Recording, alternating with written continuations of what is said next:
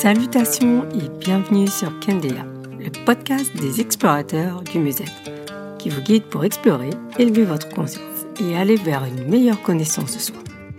Comme le dit le dicton africain, chaque fil est doux à son chemin. Je m'appelle Fanta et c'est avec joie que je vous accueille.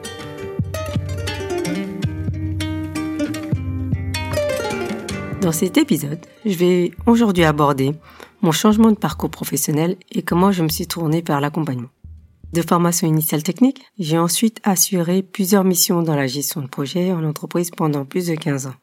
Parallèlement à ce parcours, été très tôt sensibilisée à ce qu'on appelait des médecines douces, approches alternatives et aujourd'hui complémentaires. Je dirais que j'ai eu plusieurs vies professionnelles et plusieurs postes. Alors à commencer par l'adolescence, où je me suis tournée vers des associations, que ce soit sportives ou culturelles ou humanitaires. D'ailleurs, j'ai été euh, dans les bureaux et aussi dans la gestion de plusieurs d'entre elles. J'aime étudier et je suis quelqu'un de nature curieuse qui aime analyser. J'ai aussi le côté minutieux. Chaque poste que j'occupais, je restais en moyenne trois ans, car c'était le temps qu'il me fallait pour pouvoir faire le tour des tâches et aussi pour comprendre en quoi ça consiste et savoir quels sont les axes d'amélioration. Ici, ça devenait une routine, alors j'allais vers un autre poste qui m'apprenait à alimenter cette soif de connaissances et de savoir.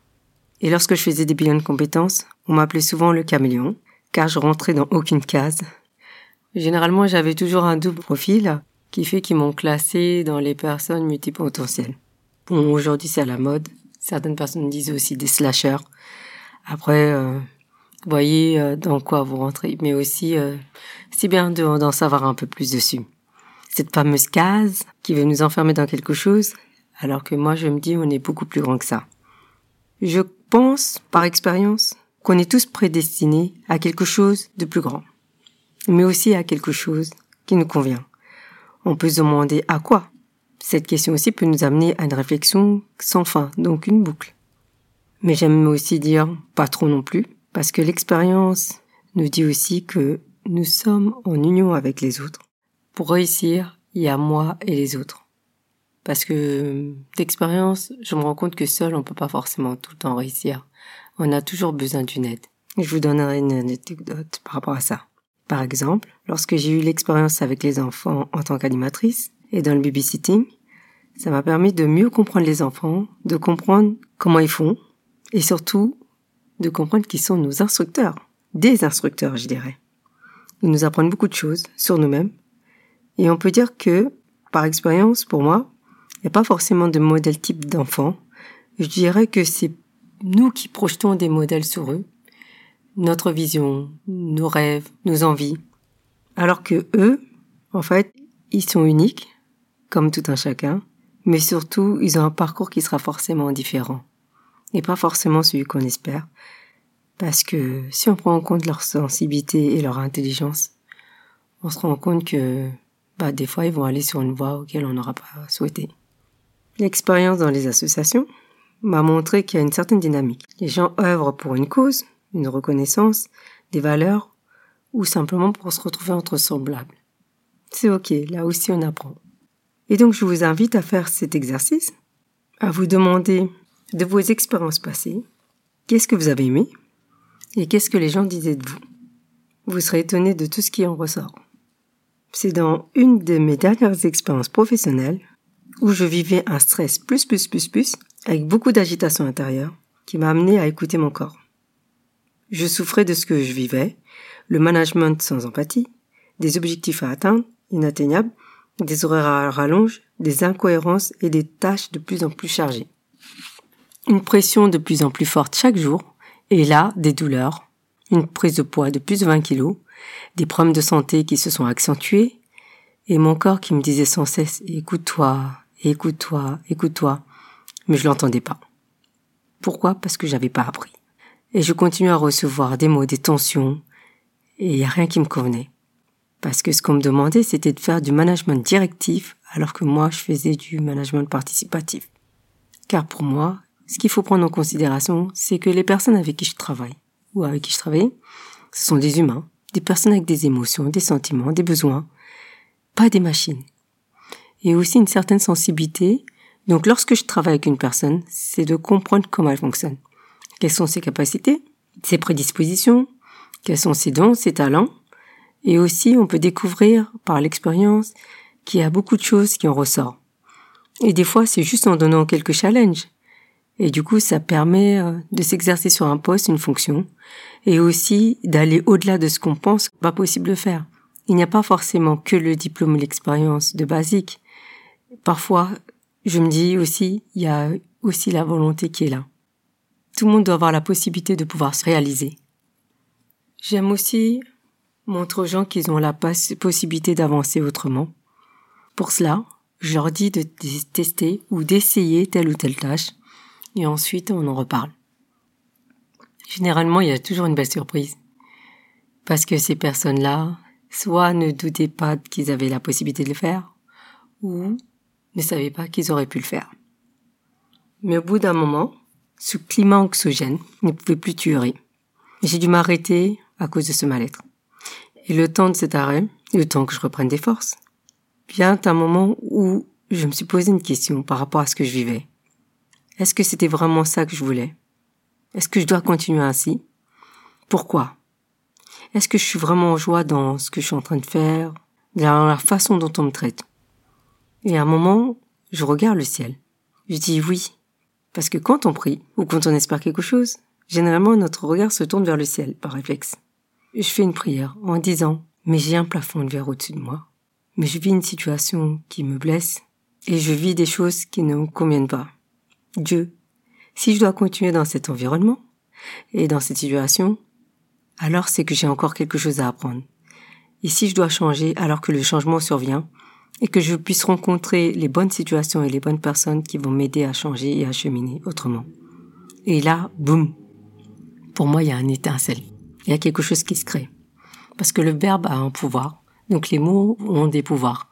Lorsqu'on dit quelque chose, il y a une puissance derrière. Donc forcément, c'est pour ça que je dis à chaque fois qu'on fasse attention à ce qu'on dit. J'ai rencontré beaucoup de personnes à ce moment-là, dont deux femmes entre autres qui m'ont beaucoup, beaucoup marqué, avec des cœurs en or. Elles m'ont aidé dans cette période. Je dis toujours que lorsqu'on n'a pas à côté de soi les personnes ou les ressources pour nous aider, il suffit de faire quelques pas supplémentaires pour pouvoir trouver d'autres personnes la première qui s'appelle Ming, me disait souvent ne laisse personne te dire que tu n'as pas d'énergie pour faire ce que tu veux. J'avoue, je ne comprenais pas du tout cette histoire d'énergie, mais bon, j'acceptais quand même. Et ensuite, elle me disait d'aller faire du sport. Bon, je me suis dit, je suis déjà sportive, mais c'est vrai que j'en faisais moins qu'avant. Et avec la prise de poids, c'était pas forcément évident. Elle m'a parlé du tai chi chuan et du qigong, des disciplines sportives donc que je connaissais pas forcément, mais je me suis dit bon bah pourquoi pas. J'ai fait des initiations, intéressant. Et donc, euh, je me suis dit, comme je peux pas faire les deux, je vais commencer par le Tai Chi Chuan. Et là, bizarrement, le maître que j'ai eu, Alan, était fabuleux. Il était d'une extrême gentillesse, mais aussi une façon d'enseigner qui m'impressionnait énormément. Il touchait à peine, on, on faisait trois, quatre pas à l'arrière. Et euh, en fait, il avait une façon de nous montrer les mouvements qui fait que je me ressentais beaucoup plus dynamique et ressourcée à chaque fois après ces séances. Et il me disait la même phrase par rapport à l'énergie. Et je me suis dit, tiens, c'est bizarre quand même. Ils se connaissent pas, ils disent exactement la même chose. Mais lui, il rajoutait souvent qu'il faut toujours être en mouvement. Que les mouvements vont m'aider dans mon quotidien par rapport aux douleurs, mais aussi par rapport à moi-même. Pour me connaître. Et là, j'étais là en train de me dire, bon bah, ok. Mais effectivement, ce fut le cas. Oui, parce que le mouvement, c'est la vie. Et s'il n'y a pas de mouvement, c'est la mort. Mais je ne remercierai jamais Feu Alan. Son association, du moins, la sensation continue maintenant de vivre et il porte son nom, Alan Tachi. C'est basé à Paris. Et si l'envie vous prend de connaître cette pratique, je ne peux que vous le recommander, surtout avec un instructeur comme Vivien, qui est devenu le nouveau prof. Et l'autre personne, c'est Everlove, que je considère comme une maman, une seconde maman. Elle m'a beaucoup enseigné sur les associations. D'ailleurs, elle en a une qui porte son nom. Elle a toujours œuvré dans tout ce qui est humanitaire, l'apprentissage et l'aide aux autres. Elle m'a soutenue dans différentes phases. Et ce que j'aimais chez elle, c'est qu'elle disait toujours Dieu est grand. Et que là où il y a de l'amour, il y a toujours la vie. C'était une phrase de Gandhi. Là où il y a de l'amour, il y a de la vie. Mais elle le disait en anglais. Et c'était encore plus puissant. Et d'ajouter que l'amour inconditionnel libère. Mais je pense que cette phrase mérite méditation et en même temps réflexion, selon comment on comprend le sens. Et grâce à ça, en fait, j'ai été attirée par la philosophie et la spiritualité, mais aussi sur les différents courants de pensée, parce que je voulais en savoir plus. Et je sortais souvent aussi pour me balader en nature, pour lire, et un jour, sans réelle intention, je passe dans une librairie. C'est vrai qu'aujourd'hui, il n'y en a pratiquement plus, mais euh, c'est toujours intéressant parce qu'on apprend énormément. Et un livre m'attire l'œil. C'est le livre de Catherine Benside. Le titre, c'était Aime-toi et la vie t'aimera. C'était un livre qui était tombé à point nommé. Je ne crois pas au hasard. Un livre qui s'adresse à tout le monde et qui s'adresse à toutes les personnes qui sont, qui souhaitent euh, comprendre l'origine de leurs mots, de leurs souffrances, de leurs freins, avec beaucoup d'exemples. Ce livre m'a beaucoup aidé.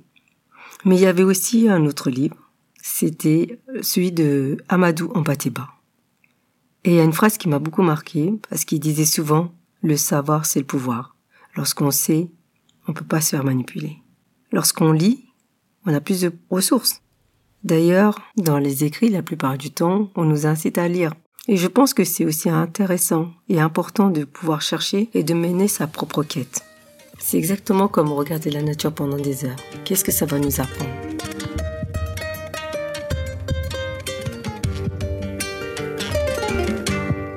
Donc pendant cette période, j'ai continué à m'intéresser à tout ce qui était développement personnel, psychologie, les approches complémentaires, certaines sciences et aussi la relation d'aide.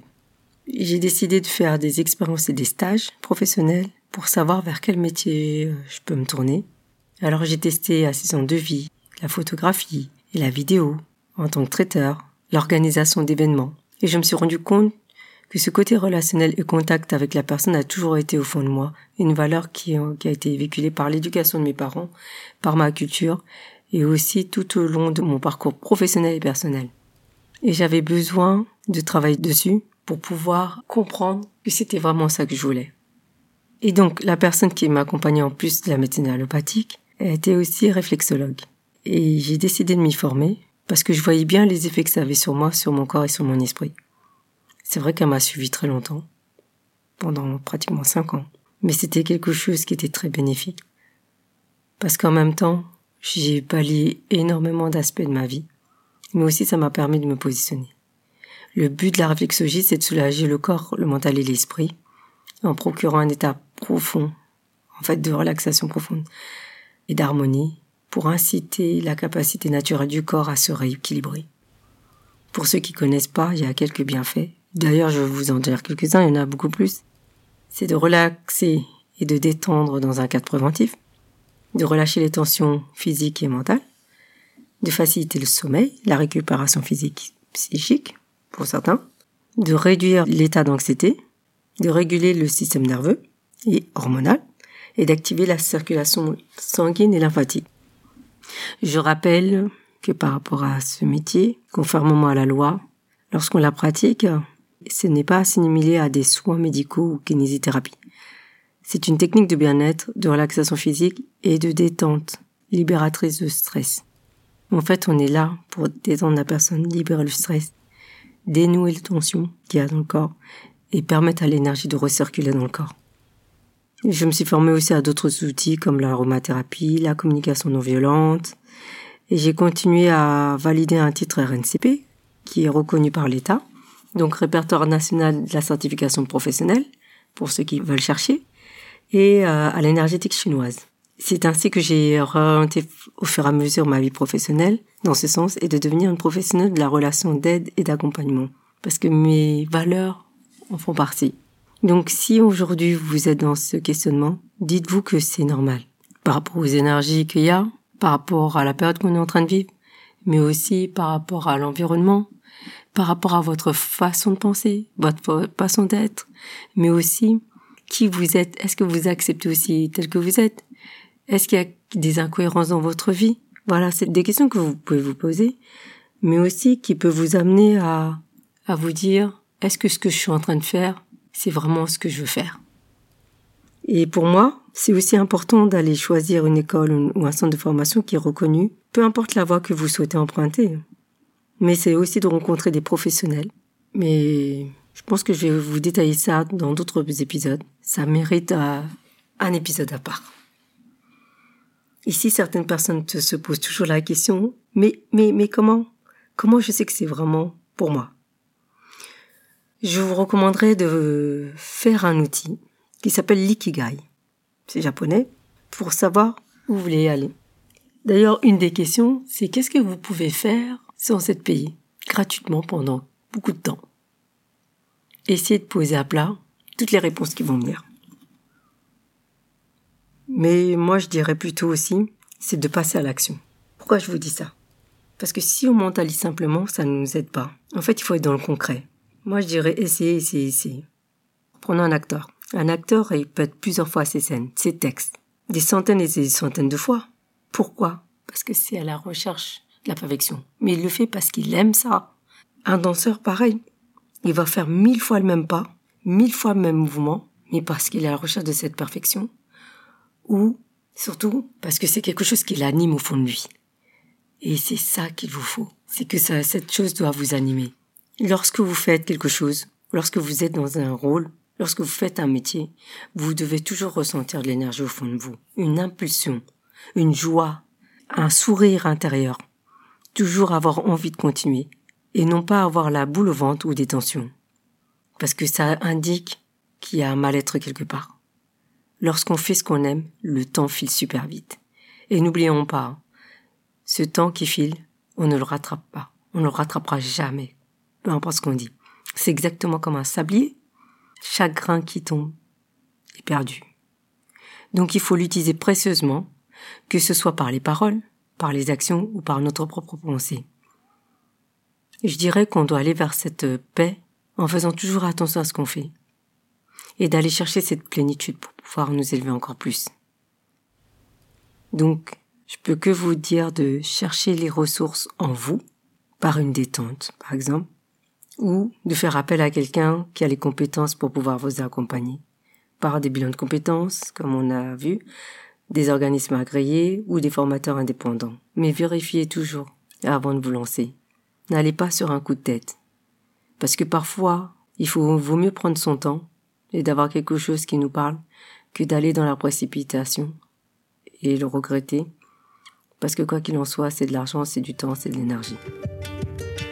Et avec tout cela, J'espère que ça vous a aidé. Ça vous a aidé à prendre conscience de certaines choses. Mais ça va vous aider aussi si vous êtes dans des périodes de réflexion.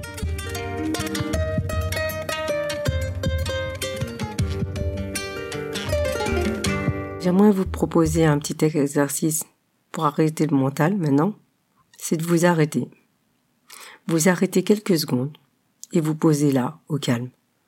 Simplement de vous installer tranquillement dans un endroit.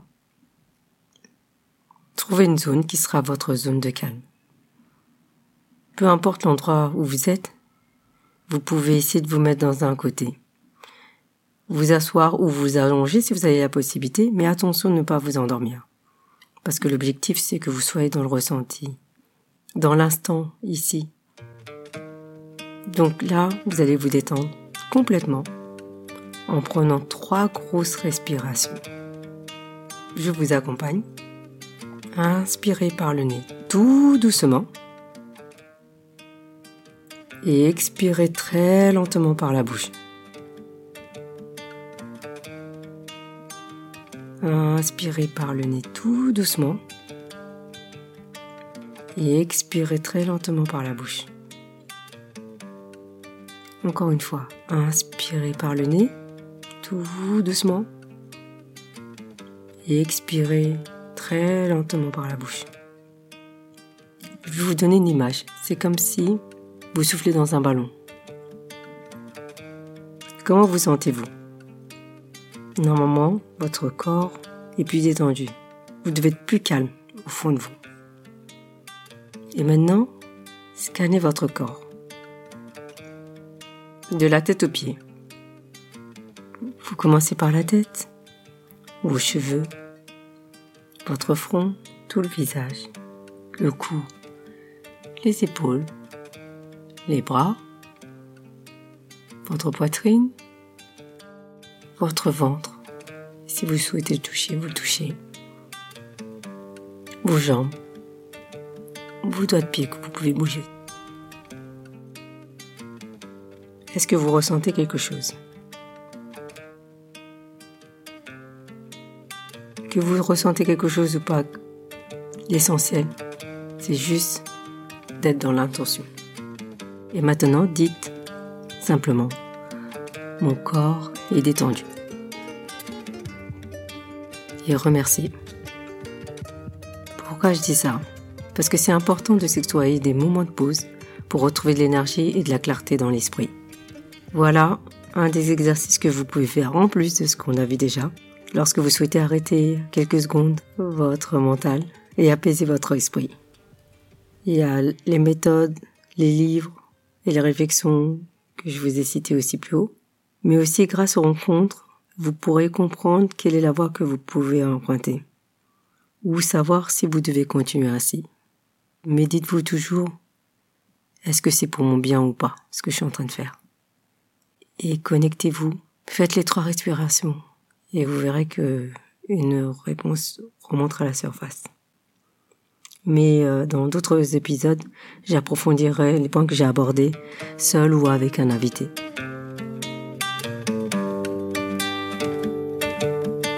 Voilà, cet épisode touche à sa fin. Je vous remercie de l'avoir écouté jusqu'au bout.